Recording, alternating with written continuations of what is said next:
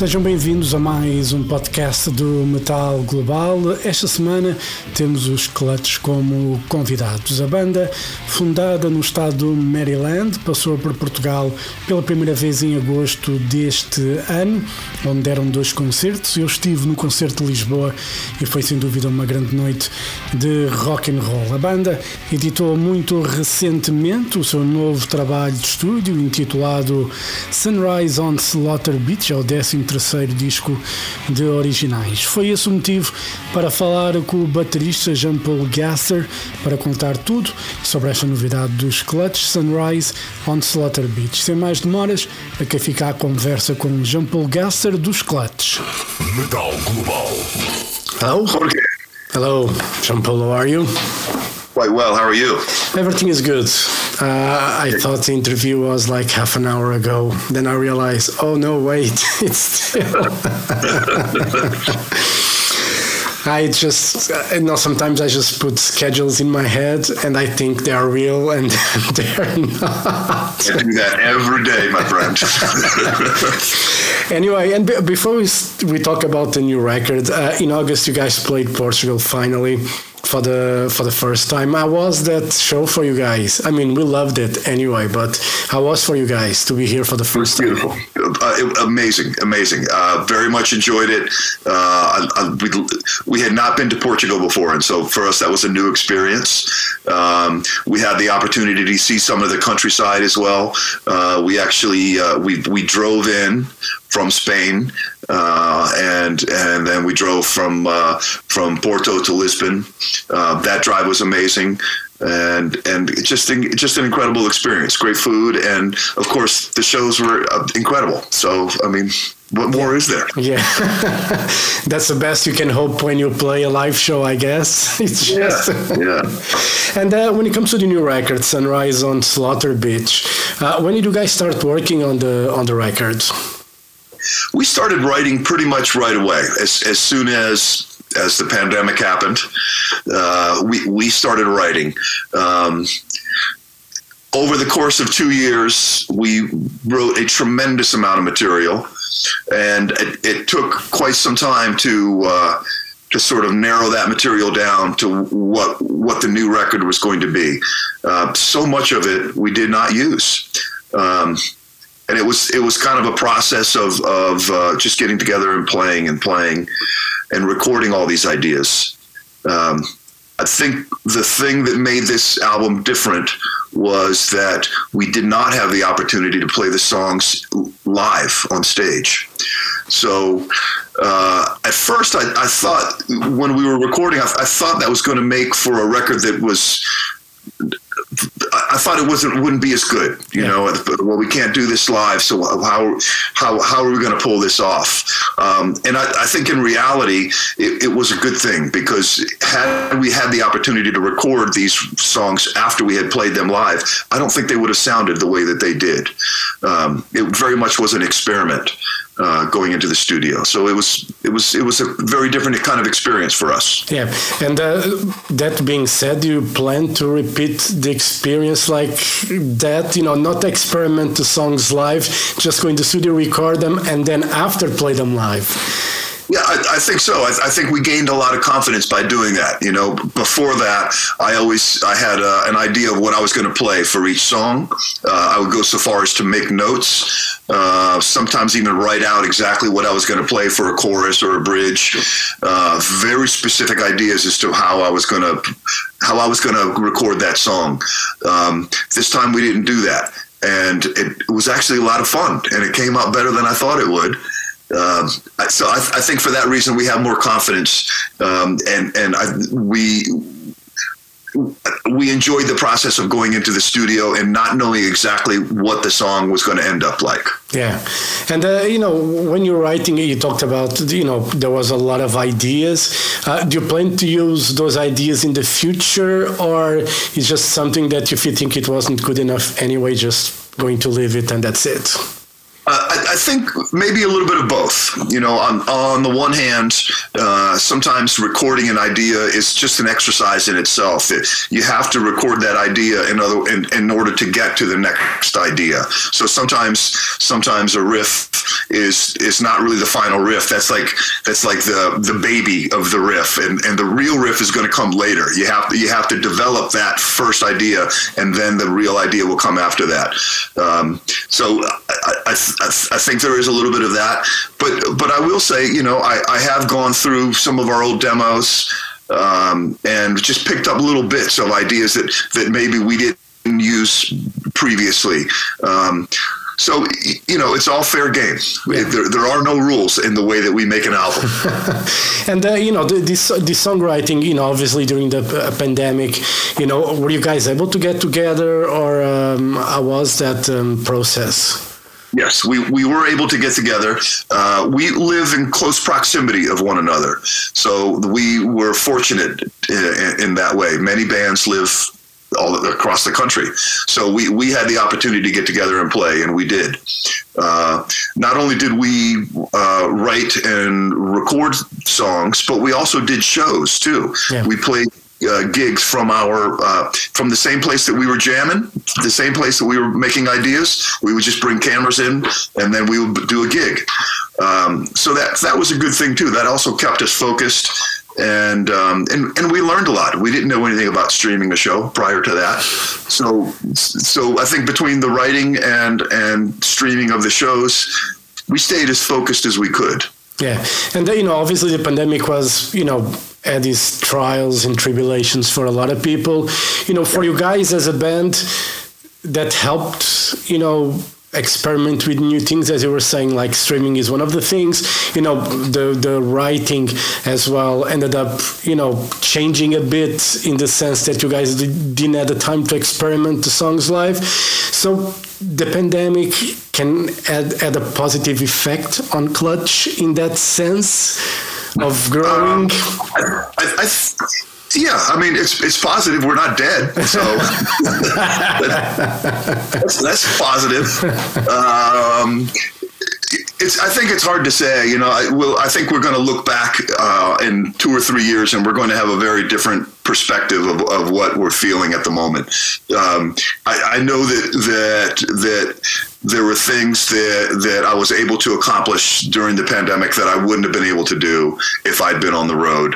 Um, I, I uh, started taking lessons with um, with a teacher, a, a, drum teacher called Dom Famularo, uh, and this this studying was just purely technique, uh, and it would it took a lot of hours, and I sort of deconstructed the way I play drums, kind of started from scratch in a way, uh, and I was able to do that be- because I had the time uh, I think if we had been touring, I wouldn't have been able to to take the opportunity to do that. Um, now that we're back on the road, these things that I learned during the pandemic have helped my live show immensely. It's uh, I feel much more comfortable at the drums. It's it, it's really just about uh, playing in the most relaxed manner, and I, I want to do that because I, I, want to play drums for a very long time. Yeah, and uh, so I, I, I want to be able to uh, to stay relaxed when I play, and and so the pandemic allowed me to to study these techniques, and and um, I, I, feel much better about my playing these days. Yeah, you know they, they say you cannot teach an old dog new tricks, but uh, in your case, I'm not calling you old by any means. You oh, I certainly am. I am an old dog, and, but and, and yeah, it's, it's, it's possible. It's possible. Yeah. It's it's completely possible. Uh, you know, I got my drum kit back here. I got my books up there. I work on this thing all the time. I, I, study all the time, and I'm continuing to learn. And that I think that's invaluable. Uh, that you, you have to maintain that musical curiosity. You got you've got to. For me, anyway, I, I, have to keep myself engaged. I do not want to become one of these guys who just gets up there on stage and plays the same shit every night, same fill, same thing. Uh, that is not interesting to me. Yeah. So um, so yeah, you, you, it's it's I enjoy it. Yeah, it's just like fans, you know, you have those people that seem to only listen to one band or one artist, and you know, I could never do that in any way. You know, I would think could be so restrictive and so boring that if you don't at least try to listen to newer bands and new artists, I mean, Oh, are you, do you even like music if you just listen to one artist? You right, know? right. I, I agree. I agree. You ha- I think you have to you have to keep your ears open, and uh, and especially as a musician, I have I have found it very valuable to study things that are outside of rock and roll. Uh, I, I, like to study jazz and and African stuff and Latin stuff, New Orleans music. I love that, um, and it's not because I'm going to sit down one day and I'm going to play a Latin beat and then Tim's yeah. going to play a riff on top of it. But but learning these things widens your your your perspective of time. Uh, I, th- I think you better better understand what happens in between these quarter notes when you, when you can we can when you can uh, look at a Latin rhythm, for example, or a, or a, a New Orleans beat. Um, you can take these ideas and, and then you can apply them in a very in your own way. Yeah. But it, but it keeps it exciting, you know, and it's not just about trying to play the thing that you did last night over and over again. Yeah, you know, but but for for an artist, you know, when you play for a long time, you know, there is some sort of resistance sometimes to learn new stuff. In your case, obviously that uh, doesn't happen or didn't happen. But for you, what was the most when you were learning, you know, having the lessons, what was the most difficult thing to let go in a way of your playing? If there was a thing that you had to let go somehow. yeah, it, for me, it was yeah, it was it was it was tension and and maintaining a very relaxed posture and, and stance. Um, you know, p- playing rock and roll the way we do at the volume that we play, at the intensity that we play. Um, you know, there are just natural habits that, that I built up over the years, and maybe tightening up a little bit too much or putting a, a bend in my wrist where it shouldn't be. So um, my teacher Dom was really great. It just he could just look at me in the computer.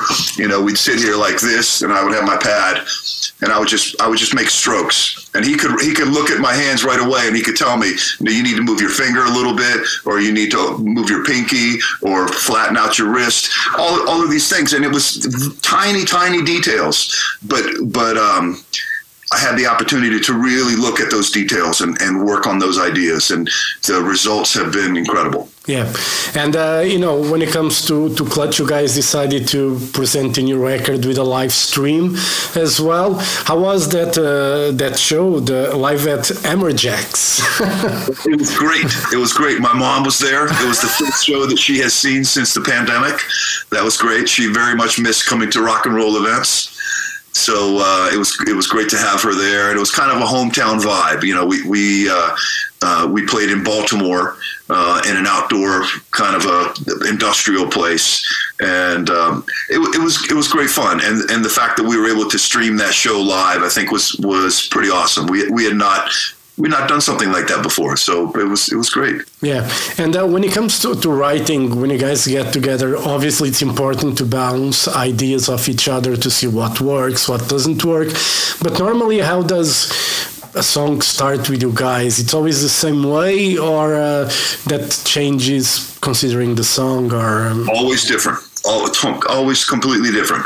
Um, sometimes, sometimes Tim will just have a riff idea and he'll he'll play it a few times, and we we just immediately just grab onto that. Um, I have I, I, am sort of the, the the recording engineer for the band, so I have my computer set up behind my drums, and uh, and as soon as I hear Tim playing, we get we get into a groove. I turn around and hit record, boom, and we record that idea right away. Um, sometimes Neil will bring in something that sounds kind of like a completed song. He'll he'll come in and say, I don't know, I got this thing. I think it's kind of dumb, but check it out, and, and it's awesome. Of course, it's awesome. You know. uh, sometimes I might sing an idea to the guys, you know, hey, try to play this, or I, I play a tiny little bit of bass guitar and a little bit of mandolin, so I might kind of show them this idea that I came up with, and they can make it sound much better than I ever could. Yeah. Uh, but there's no one way, and I, and I think that's what makes it fun. I, uh, some bands, I think, depend on one band member to bring all the songs to the yeah. table, um, and then the results, I think, sometimes can be kind of one dimensional. Um, fortunately, there are there are four guys who have four different musical opinions, um, and and so it makes the process it, it, makes it fun, but it, but it also makes it uh, different from time to time. Every, every song comes together in a different way, uh, and and some take long, some take longer than others too. Yeah, and uh, you know, being like a band where four people have you know opinions of their own, obviously. Uh, did you fight much, or everything is very much polite when it comes to discussing ideas and trying to think that you know my idea is a bit better than yours? there, there is not a lot of fighting going on. But I can also tell you that there's not a lot of verbal communication going on either. Uh, we can we can put together an idea without with just sort of grunting at one another. You know, like okay, yeah, do it again, and then record, and then Okay, and then I don't. Sometimes I don't even say even say anything. I just count it off. Here we go. So we've been together for so long now that that um, sometimes we don't even need to speak to one another. Yeah. We sort of share a, a, a, brain in a way. Is it when you have an idea in your head, uh, you know? Let's say you have a dream and there's a melody or something that pops up during that dream. Are you able the following day or when you get up to translate that idea you know, to the drums or to the bass, or it, it, you can you manage to do that?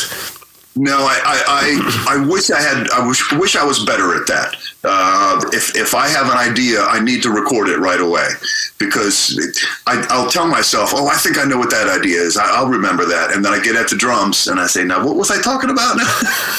so for me, it's very important to have recording equipment around. I have to be able to record that beat. Uh, sometimes I'll have note paper and I'll just write out some dr- quick drum notes. You know, like this idea might be cool. Um, sometimes I'll, I'll, I'll make drum notes like that, you know, and then I look at them the next day and I say, "What were you talking about?"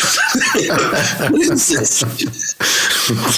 you know, and uh, on this record, you know, you guys use theremin, and you got some backing vocals as well and vibraphones. You know, it's it was because of the pandemic, in a way, that you guys were able to go a bit further in the experimentation to write? I, think it, it, it, the reason that there were those kind of instruments on there were was be, because of the a lot of these songs were not fully formed when we went into the studio, uh, and so there was a lot of experimentation going on. Uh, we we just decided on the spot, you know, hey, let's try theremin. We've never done that before. Uh, we had a theremin there in the studio, and so we just figured, hey, let's give it a shot. Um, it, the, the, I think the, the the best part about recording the record that way was was the ability to experiment in the way that we did. Um, again, I think if we had played some of these songs live, we wouldn't have taken those chances in the studio. Yeah. Um, so it, I, I, think this this record. It, it'll it'll take some time to really to get a perspective on it but my my feeling is that this this record is going to occupy a different place in the clutch catalog than the previous albums. Yeah. And uh, you guys worked again with tom dalgety. I was to to work with uh, with tom. Great super super uh, super fun guy to hang out with. First of all, he has got a lot of good jokes. we like that. We, we don't want to we don't want to take ourselves too seriously, and he was really good about that. Uh, he was also very helpful because at, at the point that uh, we were ready to to start pre-production with him, we had been working on these songs for a year and a half or two years, and we had no perspective. We we as we said before, we didn't play these songs out live, uh, so we didn't really know what the audience uh, uh, perception was going to be. He was really great in, in being able to come in and say, "I like that idea," or I, "I like this idea." And sometimes the ideas that he picked were ones that I thought were not quite complete, maybe, or uh, ones that kind of made me scratch my head and say, I, I don't really know what that is." But he would say, oh, just just play that one, you know, try that try that again, and and so so some of the songs were were ones that that I kind of didn't think would end up being on the album, and as it turns out, they're some of my favorite songs. Yeah, and uh, you know, obviously, it's different when you have like a producer that has a different ear, you know, because when you're in a band, you know, you probably, as you were saying, lose the perspective of, you know, the songs, and for you, it's probably great, but maybe with a different ear, you know, you can change things a bit. With Tom was, he wasn't forceful in his ideas; he was always more into the, you know, just try it and see if it works better like yeah. that? Very, very much, yeah, and and that was the that was the sort of the philosophy when we went into record. Let's just try it and see if if, if that would work. Um, we were making this album that we didn't really know what it was, you know, more so than any, any record that we've done before that. Um, I, I, would say probably the the most the the best example of that is the last song, Jackhammer Our Names uh, when we went into the studio, it was really just a chord progression. And within an afternoon, this thing that was sort of a chord progression sketch developed into this epic song. And it really blew me away. We, I had not had that experience in the studio, at least for many years anyway. Um, so it was very inspiring. Yeah, and uh, do you, when you listen to a record, do you feel the temptation to change things again? of course, always. Yes, yes, yes. Uh, and that that holds true for for, for all, all the records. You know, it, uh, I listen back to some of the stuff that I recorded, and I think, God, why did you do that? You know. yeah, but, but when you play the when you play those songs live, you know, when you feel you know there's a slight change that you can do to the songs without compromising obviously the essence of it the way that people know the song. Did you guys do that when it comes to the live setting? If you think you know maybe this whatever thing on drums can you know just give a different vibe to the song. Do you guys like to do that? Very much, yeah. Uh, I, speaking for myself, I very much enjoy it. I, I, I never play the song the same way twice. Um, mostly because I can't do it anyway. Even if I tried, I couldn't do it. So, so rather than fight it, I say, okay, let's just play totally different tonight.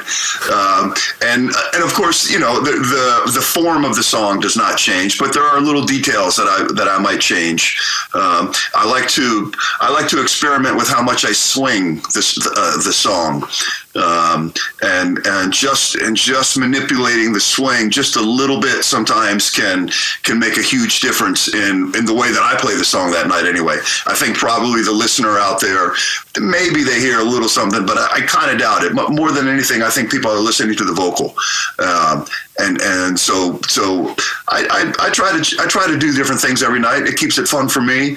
Um, sometimes I see drummers in the audience watching me, and um, so I'll intentionally do something different from the record just to just to try to get a reaction from them. you know, I, I I saw Rush once live, and you know probably one of the most amazing bands, you know, ever.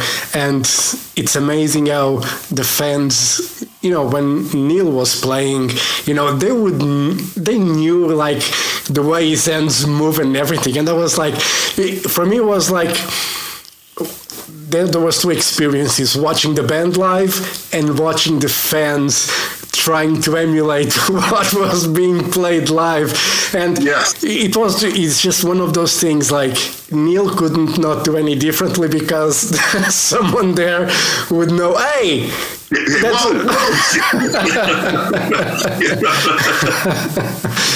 yeah, I, I had a uh, I had a couple of experiences going to see Rush, and I and I very much remember the same kind of thing. I remember watching the band, but also turning around and watching the drummers.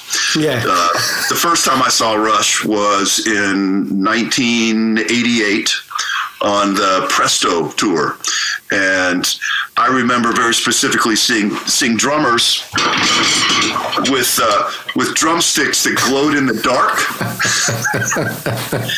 and there were many of them. There were there were dozens of these guys out there, and I remember turning around in this arena, and you saw lighters and you saw drumsticks, glow in the dark drumsticks. I think you know it's crazy, and uh, you know it's great when there's such a dedicated fan base, you know, to you know doing that you know just they leave the band. And i know for a fact that was like people would do the whole tours with the band. You know they would follow they would do like the whole european thing. They would do the whole freaking shows. It was unbelievable. I talked to a couple of them and they said like oh i've been to 40 shows already on this tour or something. I was like what you know i'm happy if i see one show of a tour of a band that i like let alone like 40 in a row or something. Something no that's crazy and that's dedication. Like with clutch do you have like do you ever saw any fans that would you know there in the us would follow you guys as well? Oh yeah, that, that, and that's been going on for many years since the '90s. Uh, I think in uh, at some point in the in the late '90s, uh, Tim, our guitarist Tim, he used to joke that we were the Grateful Dead of hardcore. Which I'm, I'm okay with that. Yeah. I don't mind that. That's cool. and you know, when it comes to Clutch now that uh, you know everything is pretty much open. Let's hope there's like no more restrictions when it comes to pandemics and stuff like that. That we can adapt better to to those situations. What are the plans now for Clutch? European tours, you know, live shows. What are the plans now? Yeah. Uh, well, we're very excited about going back to Europe. Um, I would love it if we were going back to Portugal, but we were just there, so we'll wait. Maybe next year. Um, but uh, we'll we'll do we'll do Europe, and we'll take some time off in the in the early part of the year. At this point, we we will have been on tour for well over half the year, so we're we'll be ready to take a break. Um, and then we'll start back up again in the springtime. And I, I see us staying quite busy next year as well, uh, and then probably carving out some time to start thinking about writing a new record. Um, and hopefully that process will start again. You know, we'll we'll write and we'll record and we'll play, and you know, it, hopefully it won't be it won't be like it was before. you guys are always like collecting ideas for new songs. You know, it's uh, it's part of the band's DNA to you know just you know take notes of ideas for future songs. Of course, uh, Neil is especially good at that. He's always recording stuff. He'll he has his computer on the road with him, uh, and he's always writing riffs. Um, we're always talking about what what what might be a cool idea to try, and and um, we haven't really engaged in the writing process part just yet. We've been so busy with touring, uh, but I suspect that will start shortly after the new year. We'll we'll we'll take some time off, and then everybody will get bored, and we'll say, "Hey, let's let's do something, man." you know, last question: Do you think rock is dead? I hope not. Man, if, if it is, I'm in trouble. Yeah. You know, I, no. I, I, yeah, I, you know, I was just just asking that. It's just obviously. No, I, I, know, and I no, I don't believe that. Rock is is not dead. Uh, you know, everybody has a different idea of rock, of what rock is to yeah. them. Um, you know, for me, rock and roll is is is people up on stage playing real instruments, uh, not playing to backing tracks, not concerned about pyro or production, but just can you get up on stage and can you play your ass off? Yeah. Um, and and there is still some of that going on. There there are still bands who who get up there and really just try to do just that. Um, when when you see it, it's very refreshing. Uh, you know, we we had the opportunity to tour with Motorhead a couple times. Yeah. And for me, that was by far the the most inspiring tours I've ever done. Um, to watch those guys get on stage every night and consistently just burn the house down. Loud. It's, oh, loud. So loud. loud. Loud. And they meant it. They meant every single note. Uh, and and I, I, I that's still around. People people still do that. Maybe it's more difficult to find, but yeah. You trying know, anyway. You know, I was surprised. I, I, remember, you know, when Post Malone played here, Portugal, like at Rock in Rio or something, it was just himself on stage, and uh, I, you know, I give kudos for for a promoter paying a million to an artist that brings just a, a drive, a pen drive, and just goes on stage uh, by himself yeah. singing the songs. And, you know, that's a great way of making money. You know, it's like yeah. best thing ever. If you want to get rich quickly, it's the, yeah, best, sure. it's the yeah. best thing ever.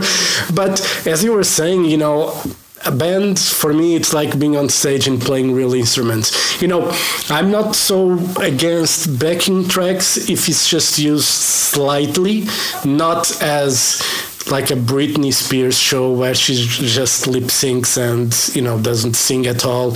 You know, I, I saw her once, and for me it was I was like, you know, I didn't get anything out of it because you could see that she wasn't singing live, and for me that's you know, okay, she has a lot of dancing, but you know, ditch the fucking dance, let the dancers do the dancing, and you perform, you know, sing for us because you know that's what you're known for. And I don't have again nothing against backing tracks if they are used you know, just to enhance a bit the live show. Because, sure. you know, let's say a band like Def Leppard, you know, they have a lot of stuff going on. I'm not sure if they use backtracks or no, I'm sure they do. But, you know, I don't have a problem with it because it works and you can see that Joe still sings live. He tries, you know. So, you yeah, know. And those guys are up there playing. They yeah. really are playing their asses off. And it's amazing. What Those guys are in their 60s at this point. Yeah. So, hey, I, I, I find it very inspiring. Yeah. All right, uh, Jean Paul, thank you very much for your time. You know, we want to get into more debates about that because we don't want Blabbermouth to just pick up a freaking headline and yeah. say, oh, it's against backing tracks or something like that. No, it's just. It's yeah, only, we don't want that, man. They'll get all, they'll get all pissed off. Yeah. it's only rock and roll, you know. It's, uh, I, I love, you know, you, you talked about Motorhead, and for me, one of the best experience was to watch Motorhead live. You know, again, there's no point. There was no pyro, no anything. It's just rock and roll. You know, loud. My ears were ringing the day after. Still, you know, even with earplugs. And uh, you know, you cannot beat that experience if you really like a rock show. And uh, you know, that's all the best we can hope for. You know, I, I just saw uh, my wife and I went and saw Judas Priest uh, just a couple days ago, and it was incredible. Really, really amazing. We had third row seats, and watching Rob Halford do his thing. Yeah. Oh, incredible, man. I, I love every second of it. He, he's still amazing, you know. After all these years, you know, there was a there was a phase there that his voice wasn't that great, but I think he rested and you know whatever he did worked because now live, he really, you know, sometimes the screams are really screams, but it still works, you know. Yeah. yeah. Absolutely.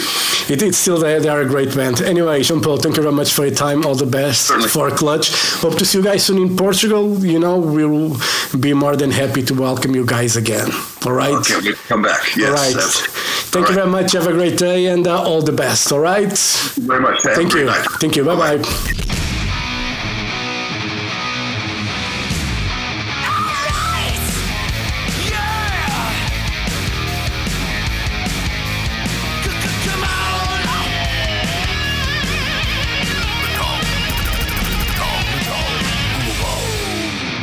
Metal Global foi conversa com o baterista dos Clutch, Jean-Paul Gasser, ele que falou então sobre o mais recente trabalho da banda, Sunrise on Slaughter Beach, o 13º disco de estúdio para os Clutch. Já sabem, Dúvidas ou sugestões podem enviar e-mail para jorge.botas.rtp.pt.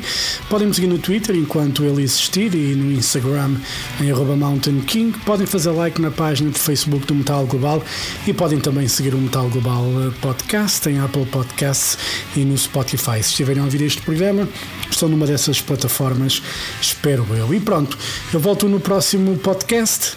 Um forte abraço.